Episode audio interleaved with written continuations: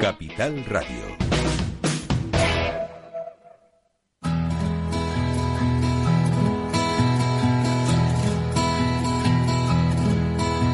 Comienza la caja de Pandora. Al verte sonreír. Al verte sonreír. Un programa especialmente dedicado al mundo de la discapacidad. El niño que ayer fui. El niño que ayer fui. En Capital Radio La 10, cada semana hablamos de aquellas personas que por una causa u otra han llegado a ser dependientes. Lo presenta y dirige Paula Romero. Caen Caen mil lágrimas al mar. Bueno, aquí estamos de nuevo. Y ahora vamos a hablar con, con una persona que, bueno, a la que admiro muchísimo. Está muy lejos de aquí porque él está en Sevilla. Últimamente hablo mucho con, con Andalucía, pero yo creo que es que la gente de Andalucía se mueve mucho y entonces hay que darles pues publicidad a las cosas que hacen. Antonio Guerrero mm, es un, un señor que, bueno, que jubilado, pero que no ha dejado de trabajar. Y él ha hecho una fundación que lleva su nombre y que está luchando por todos los niños que en algún momento tienen necesidades especiales, niños con discapacidad. Hola, buenos días, Antonio. Buenos días, Paula. Yo, yo la verdad es que no sé de dónde sacas el tiempo, pero sé que luchas mucho, trabajas mucho y, y resuelves mucho también, que eso también es importante. Bueno, el tiempo es limitado, lamentablemente. Eh, aprovecho pues todos los todos los momentos que puedo y afortunadamente eh, sí es cierto que la la fundación y los proyectos que estamos presentando a la sociedad pues están siendo muy bien acogidos y, y entonces bueno pues eso te allana mucho el terreno, ¿no? Y es cierto que estamos consiguiendo cosas importantes, sí, sí es cierto. Hombre, eso yo creo que te motiva. Por supuesto, yo, claro que me motiva. Te motiva mucho. además. Claro. Mira, yo eh, ahí en, en, en Sevilla, en Dos Hermanas, eh, hemos tenido o tenemos un caso de, de, de una madre que ha sido denunciada mm, por, a la- por, por ella haber hecho una denuncia del trato, del maltrato que estaba recibiendo su, su niña. Su hija. Sí. Sí. Tú, o sea, está, eh, digamos, bajo el paraguas de, de, de la fundación. Sí, este caso, ese caso eh, fuimos nosotros los, los primeros que lo hicimos público, está bajo el paraguas de la fundación. De la fundación. Eh, yo tengo pedido sentarme para hablar de ese tema con la secretaria general de Educación, pues para explicarle, bueno, pues todo lo que ha pasado y lo que ya me parece más rocambolesco es que te denuncien a ti, eh, o sea, el- el- el- la víctima sea la de eh, La denunciada. la denunciada, ¿no? Sí. Entonces esto me parece que ya es una, una burla al propio sistema legal, ¿no? Porque evidentemente las pruebas que se han presentado, que eran, bueno, pues un brazo con unas señales o unas marcas y tal, efectivamente el- el- la jueza, bueno, pues las ha visto, las ha tenido en cuenta, pero no tenía constancia porque no había un acta notarial o algo de que hubiese sido tal día, a tal hora, en tal sitio. Aunque en su foro interno estuviese segura de que los hechos habían ocurrido, eh, no tenía, digamos, el peso de la prueba, con lo que entendemos perfectamente que la pueda que pueda archivar la causa, ¿no? Pero lo que no entendemos es que ahora diga, bueno, pues ahora voy a ir contra ti, ya que tú, yo sí puedo demostrar que tú has dicho, no sé exactamente lo que, porque no he leído la, la querella, no la tengo todavía, pero sí le he transmitido que vamos a estar con ella y por supuesto le vamos a, se le voy a, tra- a, a dar mi más enérgica protesta a la Consejería de Educación, que es la responsable directa de estas tres personas. ¿Tú no crees que cuando estas cosas ocurren, eh, no, me refiero a, a lo que ocurrió en el colegio, que eso ya sabemos que se da con bastante frecuencia, pero cuando ocurre que alguien tiene la valentía suficiente para presentar una denuncia que al final no se, puede que no se admita a trámite, puede que sea rechazada, puede que incluso en este caso eh, eh, la mejor defensa que han tenido el profesorado era querellarse contra ella. si estas cosas siguen pasando, jamás las personas con discapacidad van a sentirse protegidas o no. Totalmente, cierto, las personas con discapacidad nunca van a llegar a sentirse protegidas del todo, ni ellas ni, ni sus familias, que yo además sabes que cuando hablo contigo, pues te digo que una familia con un miembro, mm, con uno de sus miembros con discapacidad, es una familia discapacitada a su vez, ¿no? Sí. Para una serie de cosas en, la sociedad. Sin y duda. por supuesto que, que esto mm, no solamente eh, nos ayuda, sino que crea una crea una sensación de, de impotencia y de ser diferente, pero en el sentido peyorativo de ser diferente, tremendo.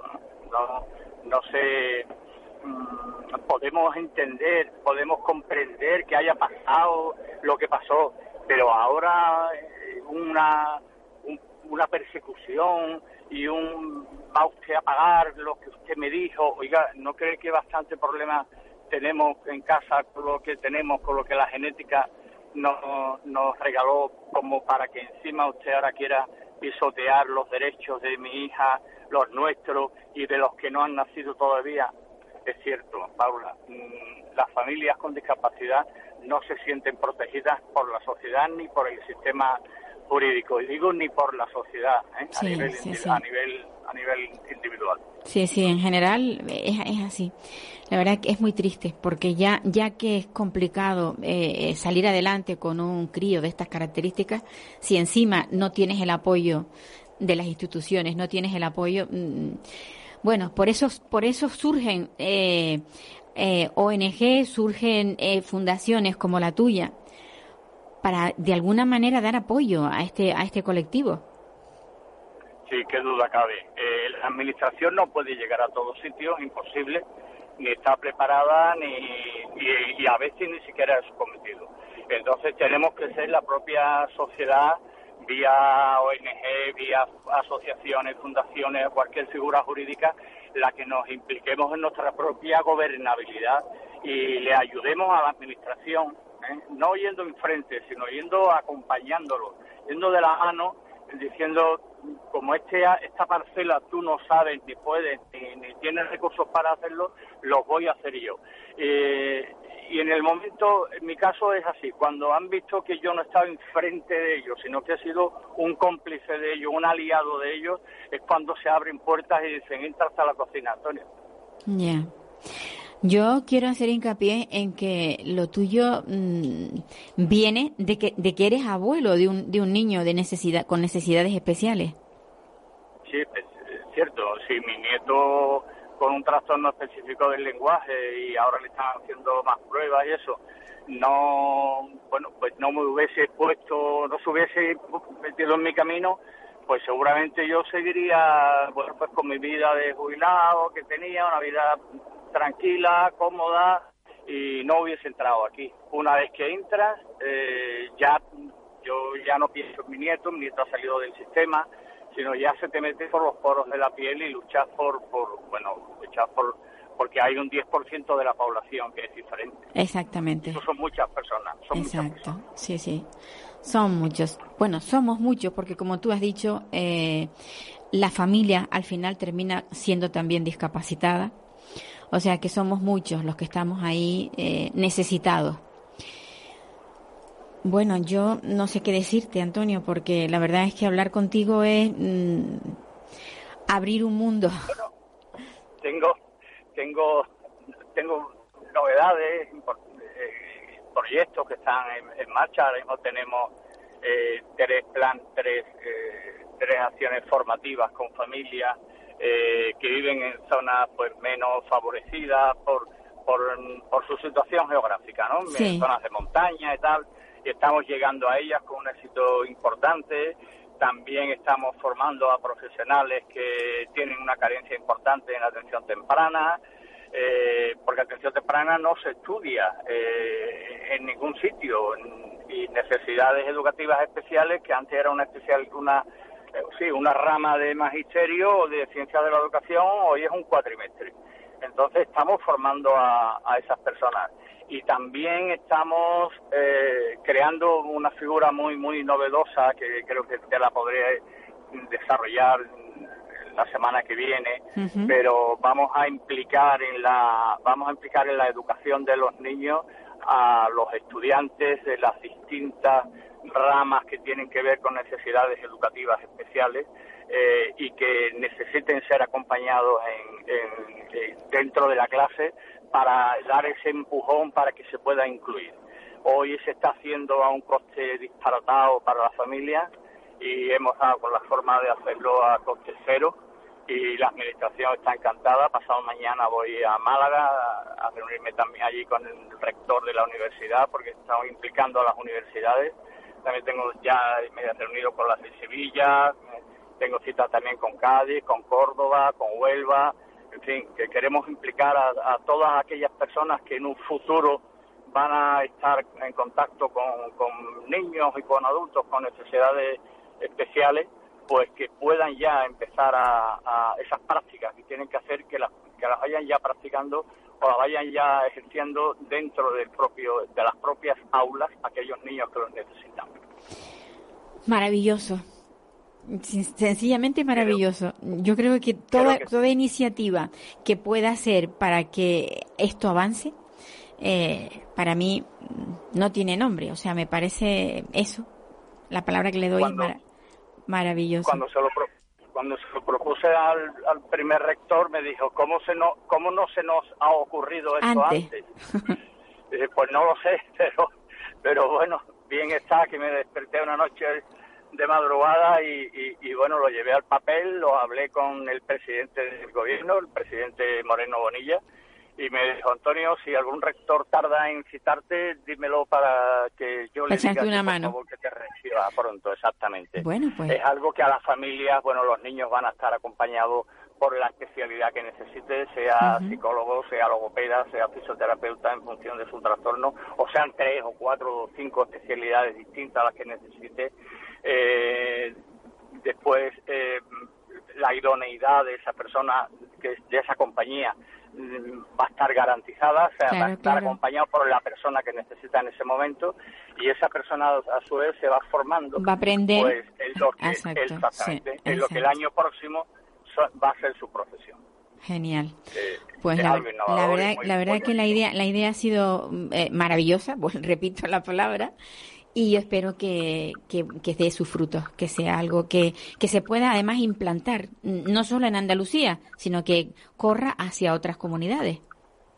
Ojalá que sí, ojalá que sí. Antonio. ahora vengo de una, de una reunión, si tienes dos minutos solamente, vengo de una reunión con un alcalde en el que vamos, nos ha cedido un suelo y vamos a hacer un, un colegio de tres a seis años y un CAI que donde van los niños a recibir la terapia, el, el edificio va a convivir el colegio y el CAI, de forma que los niños reciban su terapia en horario escolar y por la tarde, pues que vayan a pedirle dinero a los abuelos, a, a, jugar, a, disfrutar, vamos. A, llorar, a disfrutar, como otro niño más, y no que ahora lo llevamos a terapia, lo llevamos a, a quinoterapia, lo llevamos a piscina, lo llevamos, y la Angelito está deseando que sea de noche para acostarse a dormir. Entonces, el alcalde está realmente entusiasmado y la Junta de Andalucía, las tres consejerías implicadas, pues lo están viendo. Sería pionero en Andalucía, no sé si en España, en Andalucía seguro. Y están encantadas con la idea.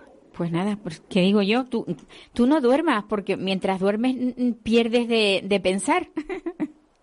y ahora estoy pendiente de sentarme con tu gobierno, porque tengo una empresa de la península que está dispuesta en un año montar eh, la red asistencial que hace falta después de que se os haya aprobado la ley de atención temprana, pero no tenéis red asistencial.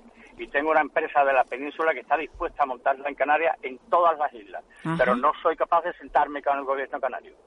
Bueno, a ver si está. No me han recibido. A ver si esto. Mm, a ver si alguien nos escucha y nos dice, oiga, venga usted para acá.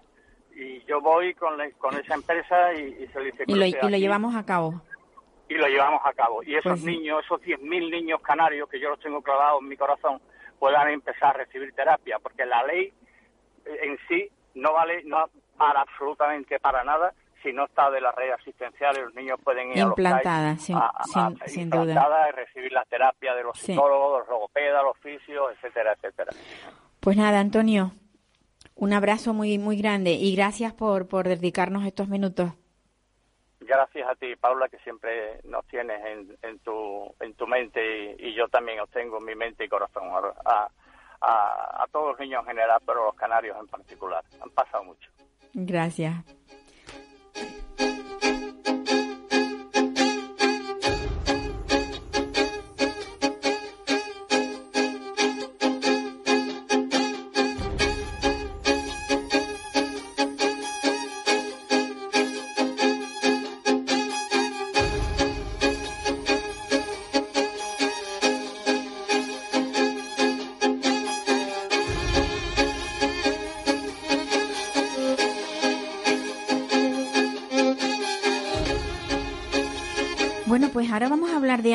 Que no hemos tratado. Mira que llevamos años con este programa y no hemos tratado aquí la violencia de género en el mundo de la discapacidad. Y vamos a hablar con alguien que está muy, muy puesta sobre este tema. Ella es, es Yaisa Afonso Higuera y yo creo que coordina algo sobre violencia de género y discapacidad y me gustaría que nos hable de ello. Hola, buenos días. Yaisa. Eh, hola, buenos días, ¿qué tal? Encantada de tenerte al otro lado del teléfono.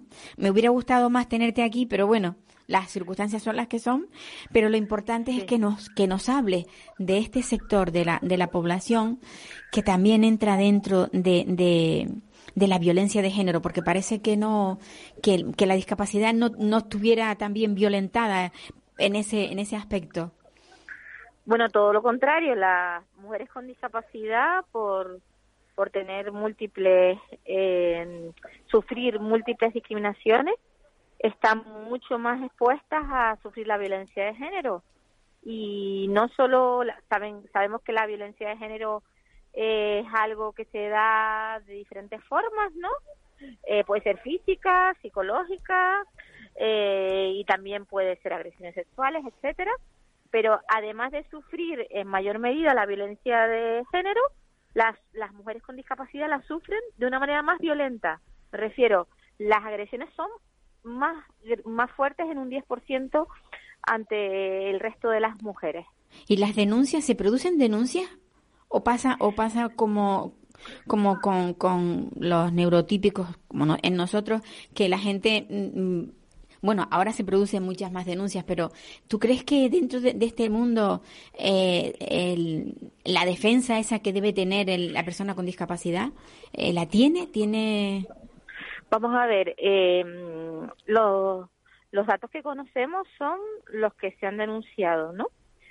Pero está claro que hay una gran bolsa de mujeres con discapacidad que no llegan a, a realizar las denuncias debidamente por muchos muchos motivos. Entre otros porque los lugares donde hacer las denuncias no están adaptados para todas las discapacidades. Qué significa eso que cuando una persona una mujer sorda va a la comisaría de policía tiene un intérprete permanente para poder hacer la denuncia debidamente. Pues no. O cuando una persona con discapacidad física puede entrar a cualquier comisaría sin barreras eh, y sin problemas, no. O a una mujer con discapacidad intelectual, por ejemplo, mm, ¿es igual de creída que el resto de las mujeres? Pues tampoco. Ahí estoy segura que no, que no la van a creer, segurísima. Mm. Y, o, una mujer con problemas de salud mental. Tampoco, la van a creer. De la misma forma. Entonces, o existen asistencia específica para estos casos por ejemplo, que la policía cada vez pues está más preparada y hace una gran labor, ¿no? Eh, y especializada en el tema de violencia de género. Pero ¿qué pasa con los casos específicos de la discapacidad? Que debería tener también herramientas que ayuden y apoyen la atención integral y de calidad a estas mujeres. Sin duda, sin duda porque además este tipo de, de, violencia eh, en, las personas yo me voy a remitir al caso de la discapacidad intelectual. Si no tienes alguien que te acompañe y que diga mm, lo que lo que le ha pasado, mm, es, muy difícil que la puedan entender o que, o, que se pueda hacer entender.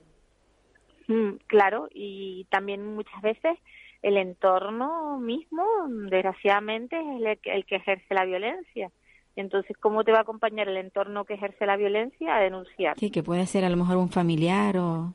Exactamente, Sí, o sí, sea, Sí, esto, esto vendrá pareciendo al- a, cuando se ejerce la violencia en niños que están dentro del ámbito familiar y cómo, cómo son capaces, o sea, cómo pueden, eh, digamos, descubrir a- al agresor. Es difícil.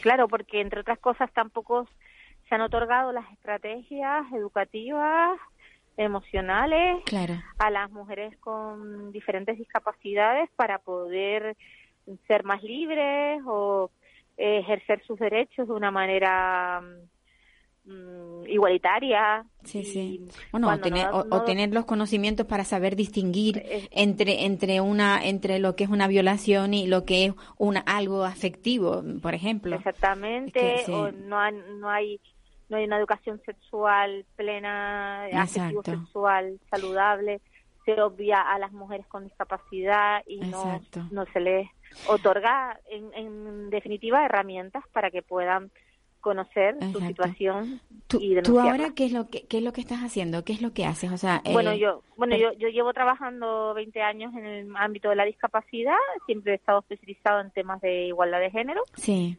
y mm, colaboro con el Instituto Canario de Igualdad en diferentes proyectos eh, específicos para la atención eh, de las mujeres con, dis- Con con discapacidad. violencia de mm, con discapacidad que sufren violencia de género Ajá. en los servicios de atención a las mujeres.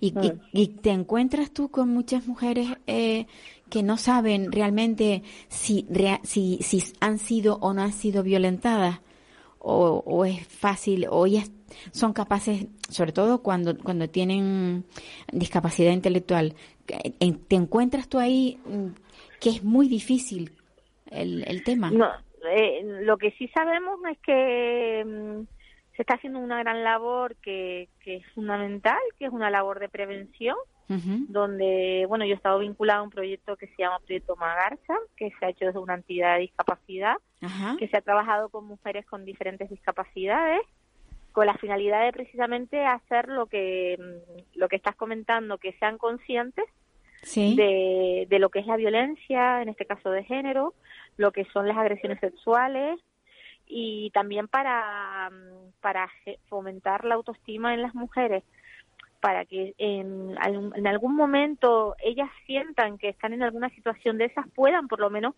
verbalizarlo y pedir Claro. ayuda. Claro. Eh, mm, hemos hecho unos materiales eh, adaptados, eh, físicos, psíquicos, sensorialmente, para mujeres que, que definen exactamente lo que es la violencia de género, eh, con lectura fácil, Para que las personas con problemas cognitivos, también esos materiales están adaptados para mujeres sordas, con vídeos con len- en lengua de signos y con audio guías para personas ciegas.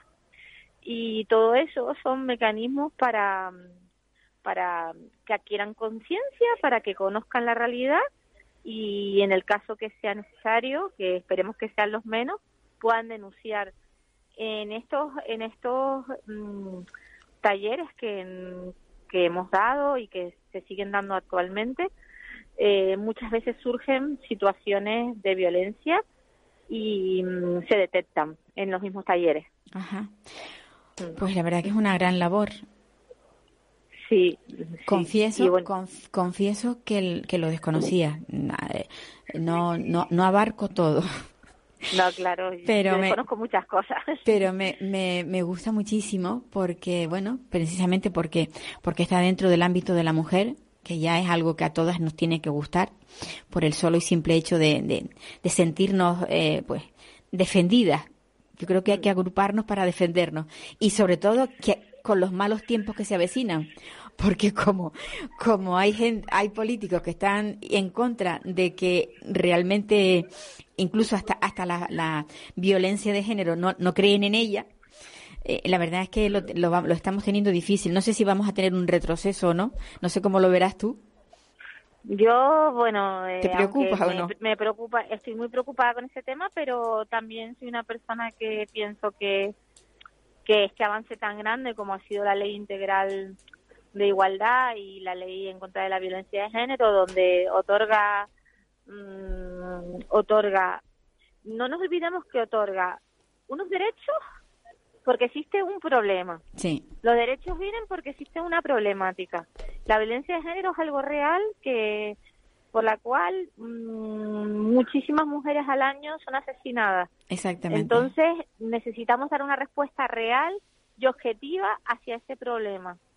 Yo creo que, que lo que tenemos que hacer no es eh, mm, retroceder, sino seguir avanzando y especializándonos más. Y si fuera falta, porque se habla, bueno, es que no quiero hablar de los que están en contra de esta ley, pero pero sí hay voces que dicen que, mm, que la ley tendría que ser para toda la familia. No, no, no. La ley tiene que ser la que es. Claro que sí, caso, claro que sí. claro que Y sí. en todo caso construir nuevas leyes para otros otros eh, otros escenarios que se dan, como por ejemplo la violencia hacia los niños y las niñas.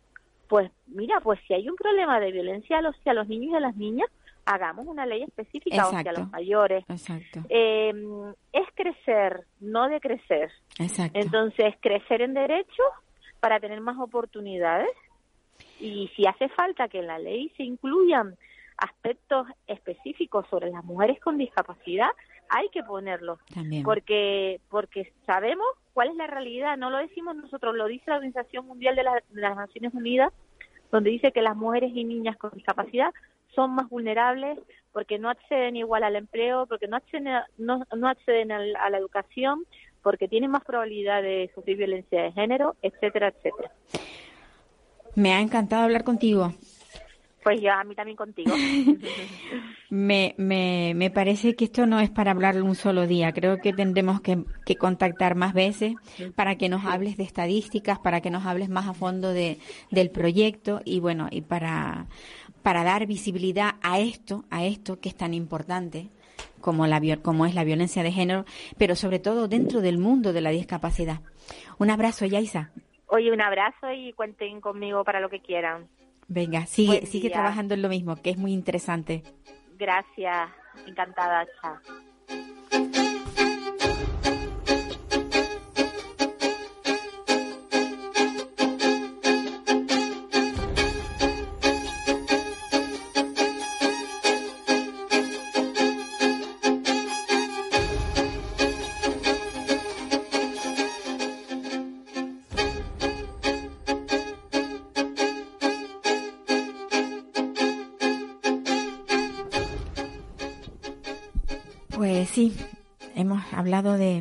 De género y discapacidad.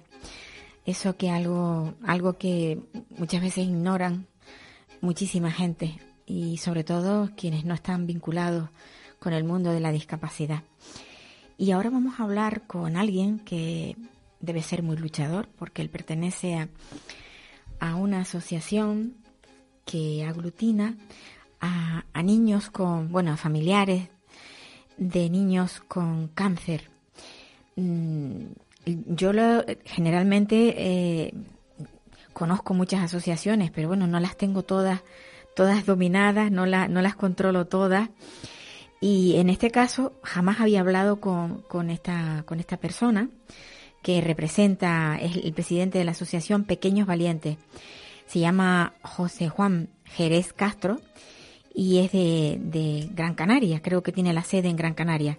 Buenos días, José Juan. Buenos días, buenos días, ¿cómo estamos? Pues muy bien y muy contentos de, de saber que, que ha sido premiado con, con este premio que concede el Centro de Iniciativas y Turismo, porque, bueno, estamos ya en la, en la cuadragésima mm, eh, edición y, y, este, y esta asociación ha sido premiada. Eh, seguramente es porque se lo, se lo merece, porque normalmente estos premios son muy, muy, muy estudiados y muy, y muy escrupulosamente eh, escogidos. Con lo cual yo te felicito y al mismo tiempo me gustaría que nos hablases de la asociación porque sé que tiene una labor muy, muy importante. Pues lo primero, muchas gracias por tus palabras y yo creo que, bueno, no sé, es falso modestia, pero estamos, intentamos, pues, eh, ayudar al que podemos y a lo mejor eso, pues, eh, pues estos premios lo han valorado. Pues mira, nosotros somos padres afectados de niños con cáncer. Yo soy padre afectado de dos niños con cáncer. De dos Y- niños, de dos. De dos niños, sí. Mis dos hijos tuvieron cáncer, tumores cerebrales. Y, y nada, pues empezamos en un cuartito en el materno. eh, viendo las carencias que tenía el materno, pues empezamos a intentar El, el materno, cosas. el materno es, es- el- Materno infantil de Las Es Palmas. un hospital en Las Palmas, ¿no? En Las Palmas. sí. Vale. Eh, es el materno donde van los niños, ¿no? De Sí. 0 a 14 años. Ajá. Y ahí está la unidad oncomatológica del materno infantil, donde cuando te detectan cáncer de la provincia de Las Palmas, pues te Son tienes ahí. que ir allí a, a- porque es la, te derivan a- al hospital. Y entonces nosotros empezamos a ver una serie de carencias ahí y empezamos a intentar cambiarlas en los aparcamientos gratuitos para los padres, porque es una sangría, porque aparte de tener eh, esa desgracia que, tú, que metías el coche por una, por una urgencia y salías a los tres días y tenías 90 o 100 euros de, que pagar, pues no nos parecía. Entonces empezamos a 11 plazas gratuitas, la comida del acompañante, empezamos a cambiar las cosas y, y hasta hoy, ¿no? Y después empezamos a tener más personal. Ahora mismo somos en, en Gran Canaria somos somos 10 personas y en, y en Tenerife somos eh, hay 5 o 6 personas trabajando en los hospitales diariamente por los niños. Diariamente me refiero todos los días. Pero que Todos son personas días. voluntarias o trabajadores No, que ha no, puesto la administración. Y aparte tenemos 150 tra- trabajadores, en to- eh, 150 voluntarios en toda Canarias. Qué Porque bien. tenemos sede en, Te- en Tenerife, en La Laguna, gracias al Ayuntamiento de La Laguna. Tenemos sede en, en Lanzarote, en Fuerteventura, y en Gran Canaria tenemos dos sedes, una en Las Palmas, al lado del Cabildo, Bravo Murillo 29, y otra en San Bartolomé de Tirajana, en, en la Plaza del Hierro en San Fernando. Tenemos, y creciendo, creciendo, tenemos pisos de acogida en Tenerife, para la- las familias que vienen de, de las islas no capitalinas a darse los tratamientos a, a Tenerife y también tenemos en Gran Canaria otro piso de acogida y también otro piso de acogida en Madrid para las familias canarias que se desplazan a Madrid, Ajá. a los hospitales de, de Madrid. O sea, Y- el, el, claro, vamos a explicar un poco, porque cuando una, una persona, un niño, eh, tiene esta enfermedad, necesita acudir muchísimas veces al hospital. Y, y claro, si tienes que trasladarte y no, y no vives en ese mismo lugar, ustedes lo que hacen es brindarles esos pisos para que puedan quedarse en ellos y no tengan que pagar. Es, No es tengan como un alojamiento gratuito. Es un alojamiento gratuito para que ellos, incluso de municipios alejados de la capital, tanto Sí, de Tenerife sí, sí. como que como de Gran Canaria, que tengan de la aldea San Nicolás o de un municipio de Tenerife alejado, sí. pues tengan que estar hoy y mañana, pues si quieren quedarse allí, ahí tienen su hogar donde nosotros los atendemos. Después tenemos nuestro equipo, ¿no? Que, que tenemos fisioterapeutas, logopedas, eh, eh, tenemos psicólogos, trabajadores sociales, todos los días cuando viene un niño nuevo los atendemos, les arreglamos todos los papeles a los padres para que no tengan esos problemas, con permisos paternos y, y para que ellos estén lo más cómodo posible, porque sabemos lo que es estar en, en esa situación. Entonces, Claro. lo que queremos es que ellos estén lo más cómodo y lo más tranquilo posible, no dejen los trabajos, que nosotros arreglamos la baja remunerada, la familia numerosa, la Caray. discapacidad, todo eso se lo arreglamos nosotros y ellos simplemente tienen que estar lo que tienen que estar, están con su hijo, escuchar al médico y también tenemos los psicólogos que los arropan también, eh, un poco los voluntarios que van por las tardes a hacer los respiros y ellos y cualquier cosa que ellos quieran que nosotros podamos conseguirle, pues pues nosotros estamos ahí dispuestos, ¿no? Porque nosotros pasamos la crisis, sabemos lo que es ¿Te fijas? ¿Te no- mi fijas? hija enfermó estaba la crisis. ¿Te fijas que es la sociedad civil la que se ocupa de todas estas cosas cuando debieran ser los propios gobiernos quienes tuvieran todo esto, esto ya implantado? Ya, pero eh, ayer estuve en Tenerife precisamente y estamos hablando de estos temas. Sí. Pero el cáncer no espera, el cáncer no. No, no, claro que no, pero, pero, pero que debía de haber una visión de futuro. Mm, Es que son niños, son niños Hombre, que... yo creo que las visiones de futuro, perdona que te interrumpa, las visiones Sí. de futuro no son a cuatro años, debería ser a 15 o 20 años. Por eso. Lo que pasa es que estamos haciendo visiones de futuro a cuatro años. Y visiones de futuro a cuatro años, cada vez que entra un nuevo gobierno, se rompe la visión de futuro y viene otro gobierno y rompe la visión de Y la- futuro. la rompen, y, yo- sí. y algunos lo hacen mejor, otros lo hacen peor, Sí, pero el que lo está haciendo mejor, eh, a lo mejor no, no, no cuaja y viene otro. Y yo creo que lo que deberíamos hacer es, eh, por el bien de la sociedad, por el bien de este país, por el bien de, de, de mi Canarias querida, es sentarse todos los grupos políticos, porque viene una crisis ahí, y sentarse y decir, señores, vamos a unirnos por Canarias y vamos a hacer visiones de futuro a 14 años. Por lo importante no es quién esté, sino que se hagan las cosas. Sino que se hagan y, lo- las y lo cosas. importante es eso. Y que se gobierne para todos. Y se gobierne para todos. Y una rotonda es igual quien lo haga. Se tiene que hacer la rotonda, o se tiene que arreglar un hospital, o se tiene que dar unas ayudas. Y estamos pensando siempre al eh, cortoplacista. Tenemos que hacer a largo plazo, en educación, en todo. Sin Porque duda, quien va a sufrir duda. todo eso somos nosotros los ciudadanos. Y tenemos que pe- empezar a pensar ya, tener políticos, que hay grandes políticos, no digo que no lo haya. Hay algunos, que pero hay muy buenos políticos. No me gusta generalizar. Pero ya tenemos que sentarnos en mesa y decir, señor, por, Pues- por arriba de ideologías, por arriba de todo está nuestra tierra, nuestros ciudadanos. Y nuestros- y sentarnos nuestros niños- y- y nuestros ellos. niños Y nuestros necesitados. niños. Y entonces, eh, no- nosotros tenemos en Pequeño Valiente una palabra que decimos mucho. Nosotros tenemos la palabra que se llama la revolución del buenos días. La revolución del buenos días tiene que empezar ya y empezar a cambiar las cosas, empezar a hablar las cosas claras. Hay deficiencias, sí, pues. No importa quién lo haga, vamos a sentar una mesa y a intentar mejorar las cosas, porque Pequeño Valiente con poco ha hecho mucho. Entonces quiere decir que teniendo los ingredientes, los políticos deberían hacerlo más fácil que nosotros. Ref- hemos reformado Querer, hospitales. querer es poder, querer es poder. Claro, hemos reformado hospitales, buscando empresas, hemos hecho mil cosas, siempre con la voluntad de hacer las cosas. ¿Hay gente dentro de la política que tiene voluntad? Sí, pues déjenlo trabajar. Vamos ¿Cuánto- a dejar trabajar a la ¿Cuántos, gente a- años llevan ustedes con esta batalla? cosas. 15 años. 15 años. ¿Tus hijos qué edad tienen? Pues yo tengo un niño de 21, un niño, un hombre de 21 y una, y una adolescente de 16. O sea que tú tienes un grado de empatía el mismo con el- los mismos años de tus hijos, vamos. Claro, porque... Porque lo viviste muy, muy, muy. Y aparte, los dos se me quedaron con discapacidad también. Hay niños que terminan de ser niños con cáncer Sí. y salen hechos unos y salen con niños con, con, Con- discapacidad con y también estar luchando por ellos. Entonces tengo y tengo familia numerosa, tengo todas las facetas y en Pequeño Valiente hay un gran equipo que tiene muchos y conocemos de primera mano todo. El elefante que es la administración pública, también otra cosa que deberíamos cambiar en esta tierra bendita y en toda España cambiar la administración, que no fuera, que no, que fuera, no fuera como lento, sino la burocracia se agilizara, Sí. sobre todo cuando hay emergencias. Sí, Porque a, a veces me han dicho los hospitales, es que es más fácil llamar a Pequeño Valiente que llamar a lo público. no me lo puedo creer. Por- claro, porque es más fácil porque tú no sabes la de cuños que hay que poner, la de Sí, cosas que hay que hacer para dar una ayuda, para tal, que yo creo que ahora están hablando que se va a agilizar todo y que, y que la dieta y que van a llegar todo a tiempo, que te pongo un ejemplo.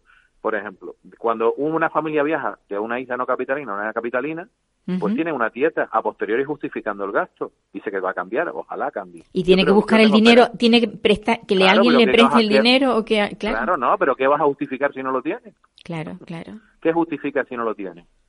Mm, entonces, desde aquí la demanda, que la administración se haga, que mira, te voy a decir un, un ejemplo, yo estaba en el País Vasco hace poco, miren hacia el País Vasco, miren esa forma de trabajar que tienen, que es todo informatizado, todo ágil, todo rápido, todo, ¿me entiendes? Y deberíamos empezar ya a dejarnos copiar de, de sitios que no se tienen que copiar, porque de una mala copia, copia fatal, ¿no? Entonces, y empezar a un poco a cambiar las cosas desde, desde lo bueno, ¿no? Si hay una, una comunidad que lo está haciendo bien, oye, vamos a hablar con ellas, de cómo lo hace, vamos a intentar mejorar, ¿me entiendes? Que Es lo que creo. Y te digo, hay asociaciones que con pocas cosas están haciendo mucho, entonces Sí, sin- sin tenemos que dudas. mirar las administraciones públicas, porque a lo mejor, no sé, eh, yo espero que este gobierno que está entrando nuevo lo, lo, lo haga y que, y que de lo que hicieron los otros que se marcharon a algo bueno también, pues eh, lo integren, que lo están haciendo, creo, porque Noemi creo que ha hablado con ella y está en buena disposición, pero que vamos a empezar a hacer cosas, porque la gente lo que está demandando es verdad y acciones, no humo y palabras. Ojalá toda esta, esta disertación que has tenido cunda, o sea, haga mella en, lo- en los políticos y lo, y lo entiendan, entiendan que, que está, está hablando una persona afectada con dos hijos con, con una discapacidad sobrevenida, precisamente por una enfermedad, que, que tus hijos ahora mismo, ¿qué es lo que hacen? ¿Están Pues mira, estudiando? tengo mi, mi hijo, mi hija Julia está estudiando, eh, va, va, tiene, va en silla de ruedas, porque por, a- a- debido a los tumores se quedó con una serie de, de secuelas, y mi hijo pues tiene discapacidad psíquica y está, y está esperando plaza, está esperando plaza para un centro de día. Para un centro de día. para un centro de día, claro, por supuesto. Eh, hay un, desde aquí hemos hablado con los políticos y creo que están en buena disposición. El tema es el siguiente, un niño que cuando sale de una aula en clave en un, en un instituto público, yo hablo de lo que conozco, lo público, Sí, sí, sí. eh, pues eh, tiene que buscar una plaza, un centro de día o algo. ¿Qué pasa? Que, que hay muy pocos centros de día, está pasando también con, con los ancianos, que, que Sí, tampoco que no hay, no hay recursos plazas. para ellos, sí. No sí. hay recursos, entonces, Sí. y no hay dinero también, porque Sí. un ancianito, el pobre, o una anciana que ganando 600 euros, no puede pagar a uno privado que gana 1.500, 2.000 euros, ni hay familia que lo aguante Exacto. con los sueldos que tenemos. Entonces, sí, sí. entonces lo que lo que estamos esperando, que está pasando con, un- con niños con cáncer y con otras patologías, ¿no? Que sí, muy bien, que van a meter 20 aulas en clave mala, eso está muy bien, pero los que entran, pero los que salen, ¿dónde, dónde van? ¿Dónde van? Claro, claro. porque son de segunda, de segunda, no sé, eh, hay yo- niños que no tengan ningún tipo de problema salen y tienen un abanico de posibilidades increíbles, o a escuela de adultos, o no sé, mil fórmulas, ¿no? Pero sin embargo, estos estos jóvenes, cuando salen, ¿dónde van? Claro, porque si no hay te- plaza. a, la- a los 21 años terminan la escolarización. Ya está, ¿no? Ya educación ya. Se, se entiende Sí, y, y, y nosotros, pues, los padres sufrimos eso. ¿Qué hacemos? No hay plaza, sí. ¿Y qué? Yo no tengo 1.500 ni 2.000 euros. Yo soy un padre, yo tengo mi trabajo a mucha honra, trabajo en, desde aquí hago publicidad, la cadena Ríos, que desde aquí nos ayuda un montón con los pisos de acogida. También nos ayuda a Adrián Hotel, la fundación. Desde aquí mi, mi agradecimiento infinito. Pero, pero, pero, ¿qué hacemos los padres? ¿Qué, qué hacemos? Eh, La lista de espera, sí, pero que, y, y de, y momento, ¿qué hacemos con, con, nos gastamos un dineral en, en nos gastamos un, bueno el Estado y nosotros con nuestros impuestos tenemos a esos niños que después son jóvenes eh, educándolos para que sepan hacer la cama para que tengan una calidad de vida pero cuando terminan los 21 años ya todo eso que hemos nos hemos esforzado qué hacemos pues sí. de qué nos ha valido dónde van Efectivamente.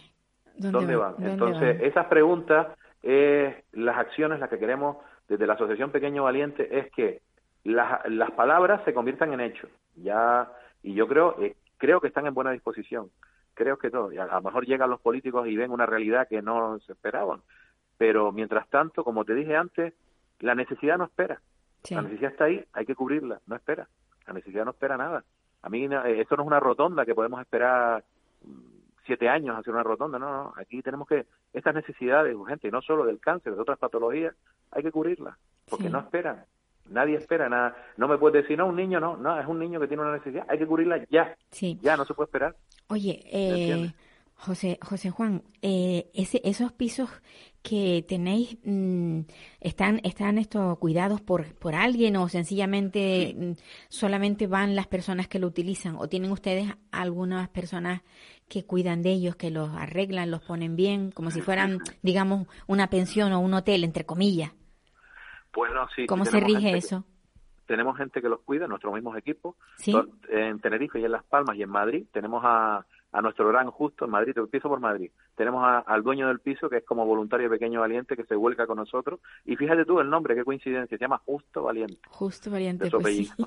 Y Justo Valiente desde allí nos ha hecho una mano, que hasta que tengamos voluntarios, estamos estamos tratando de encontrar canarios voluntarios en Madrid que atiendan a esas familias, porque cuando llega un, un canario a Madrid es como perderse, no saben usar el metro, no saben Claro, ir al hospital. Entonces, los canarios que estemos allí con nuestro mismo acento, pues que, que los, tú sabes que los canarios somos muy especiales, ¿no? Todo, y entonces que los arrope, que les diga, mira, Estamos muy acostumbrados a estar encerrados.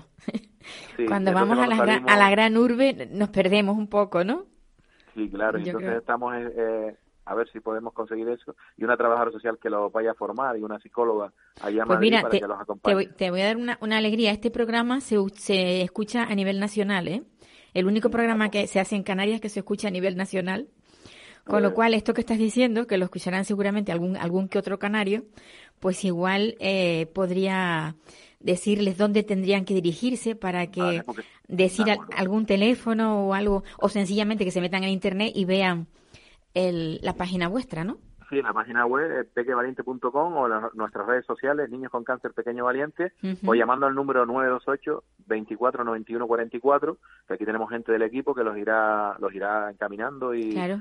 Te lo digo por eso, porque como eh, decías que igual en Madrid era, era mm, vamos, que sería bueno que hubieran canarios, en Madrid hay muchos canarios viviendo. No, sí, sí. Y a lo mejor no más- les importa en un momento dado echar una mano para, Claro para, no. para este tipo de personas y sería fantástico. Y a mí, a mí me encantaría que a través de nuestro programa se hubiera conseguido algo así, porque la verdad es que es Pues, muy... estamos estamos en eso y bueno te cuento una anécdota nosotros hemos hecho dos carreras en Londres gracias a, a una chica que vive en Londres Una y- canaria que vive en Londres.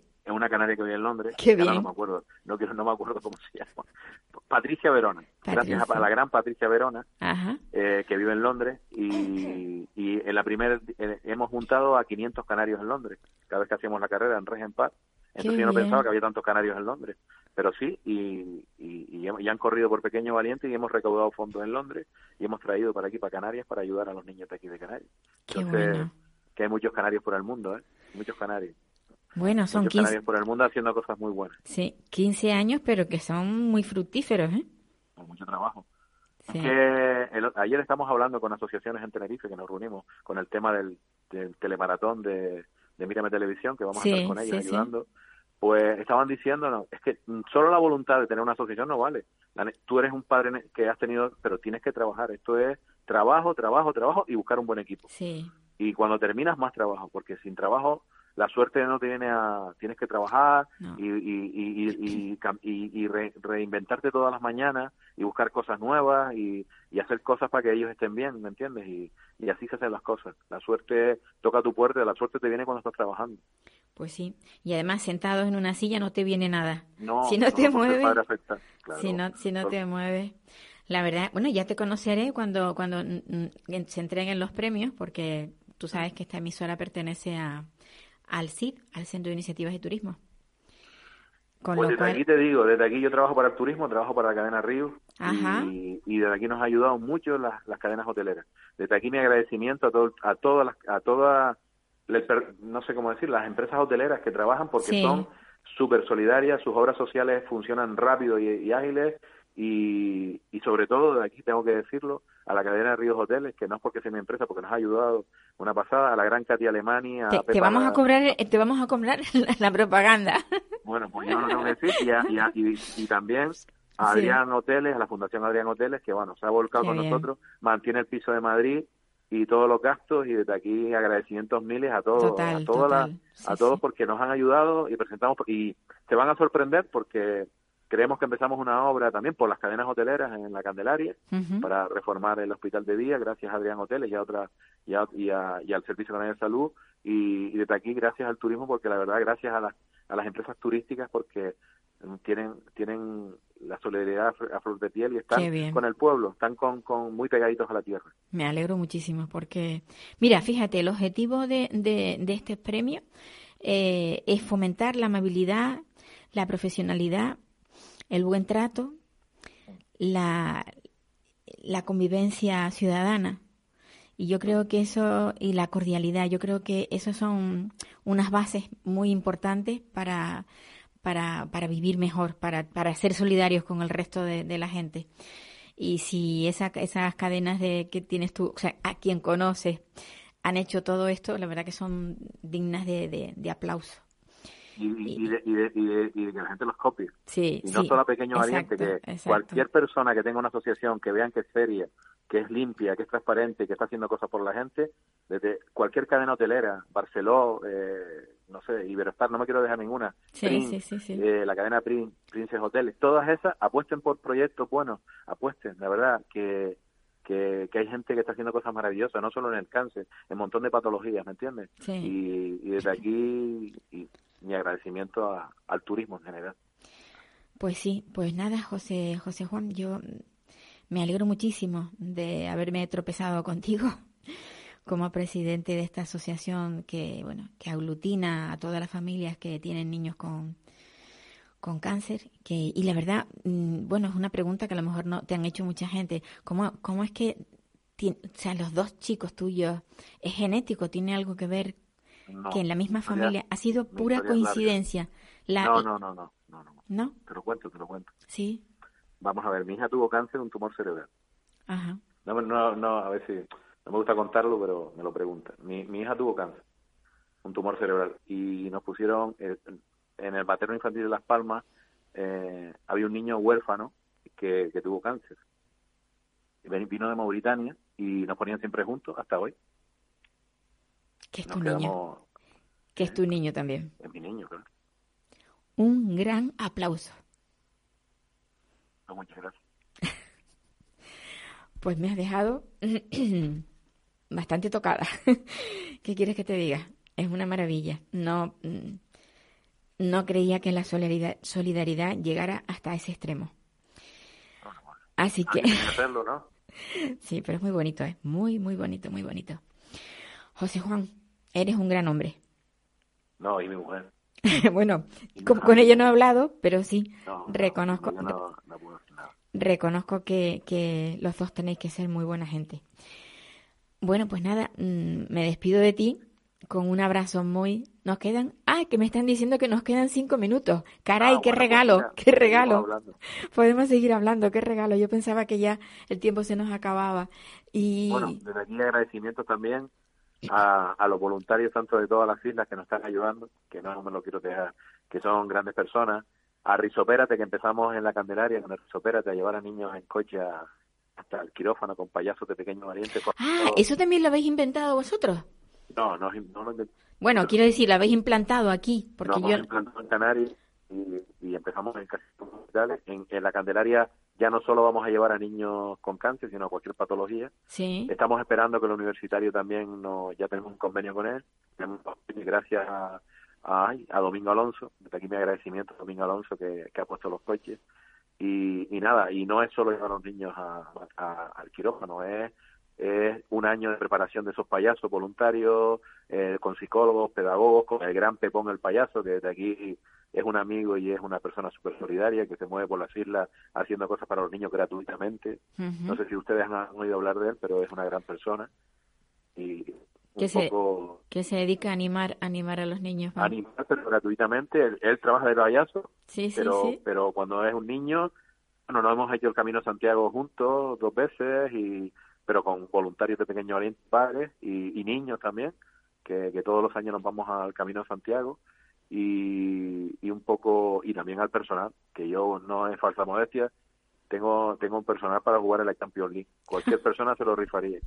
Tenemos Seguro, grandes seguro. psicólogos, grandes pedagogos, grandes logopedas, grandes eh, y todos. Y si hay que cargar una caja la cargan y si hay que trabajar de noche tenemos un tenemos protocolo de actuación también en Las Palmas sobre todo cuando no, bueno pues es un poco O sea que tienes una gran plantilla. Oye, ¿cuántos son los con- plantilla. cuántos son los componentes de, de la 17. asociación? 17 17 personas. No, tenemos pero- trabajadores en Lanzarote y en Fuerteventura también. Y asociados, o sea, la, el- 500 asociados en todo el canal. 500 asociados. Y los asociados eh, aportan algo, o sea, tienen una cuota como socios. Una cuota son 60 a- al año que la pueden pagar como quieran, mensual, anual. Ya, 60 euros. Una, tampoco quisimos por una cuota muy alta que nos ayuda a sufragar los gastos, pero no hay que llegar, es mantenerse. Sí, es más, nosotros eso- damos vales, de- y te comento, nosotros damos vales de comida, vales de transporte, adelantamos recetas para que los padres puedan viajar. claro. Eh, ¿Qué te puedo decir? Eh, paramos desahucio. El otro día una madre eh, la iban a, a desahuciar con una niña con leucemia aquí en Las Palmas, tuvimos que actuar, pagamos de, paga- paramos desahucio pagando 1.900 euros, eh, después hablamos con el ayuntamiento para dar la ayuda de, de- de emergencia, de alquiler, y, y así estamos todos los días. Y después cuando un niño está en, bueno, no tenemos un, no, no, no, no me gusta explicar esto, pero tenemos el, el, el proyecto Pequeño Deseo, que es cuando un niño está, nos han dicho que pues Está terminal. está terminal, pues nosotros le buscamos lo que ellos quieran, además de Península también, vienen niños, pues este nuestro proyecto, y vienen a, o hay niños que, quieren conocer Canarias, es su ilusión, pues los traemos eh, a, a con López San, con Río, con tal, buscamos una eh, noche de hotel y con, y, y, y con un médico, todo lo ponemos para que esos niños pues, pues lo mejor posible con su familia. Más te cuento, pues bueno, podemos estar aquí cinco minutos. pues, Ya veo, ya veo, ya, Ya no veo, sabemos ya veo, José Juan, no- que, que abarcas muchísimo, que no, que que algo que me parecía a mí que solamente estaba centrado en, en, en, bueno, en los niños enfermos de cáncer, pero fíjate, lo, eh, qué amplio abanico, qué amplio abanico. Nos están llamando otras patologías. En el materno infantil de Las Palmas hemos, hemos neonatos, nos llamaron padres y, y personal de neonatos porque había los padres dormían en, en el pasillo con niños en, en niños en, en, en las, ¿cómo se llama? Estas las incubadoras Sí, cuando los niños están mal y claro, nos dijeron si podíamos ayudarle, hablamos con Ikea y hicimos una sala de respiro para que los padres descansaran en sillones cómodos y con una tele y con una cocina. Eh, la- lactantes, ¿qué te puedo decir? En Lanzarote hemos actuado también para todo, toda la necesidad, todo donde Pequeño Valiente pueda ayudar, va a estar ayudado. pues un abrazo muy grande.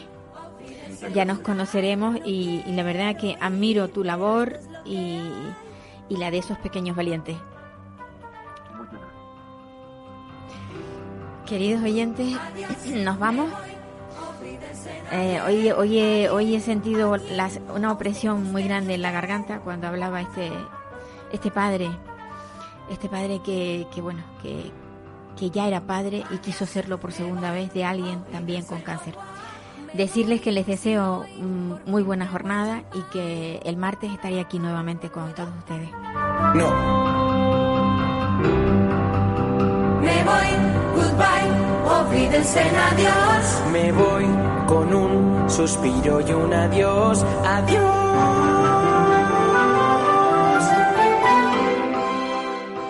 Para personas inquietas, Capital Radio.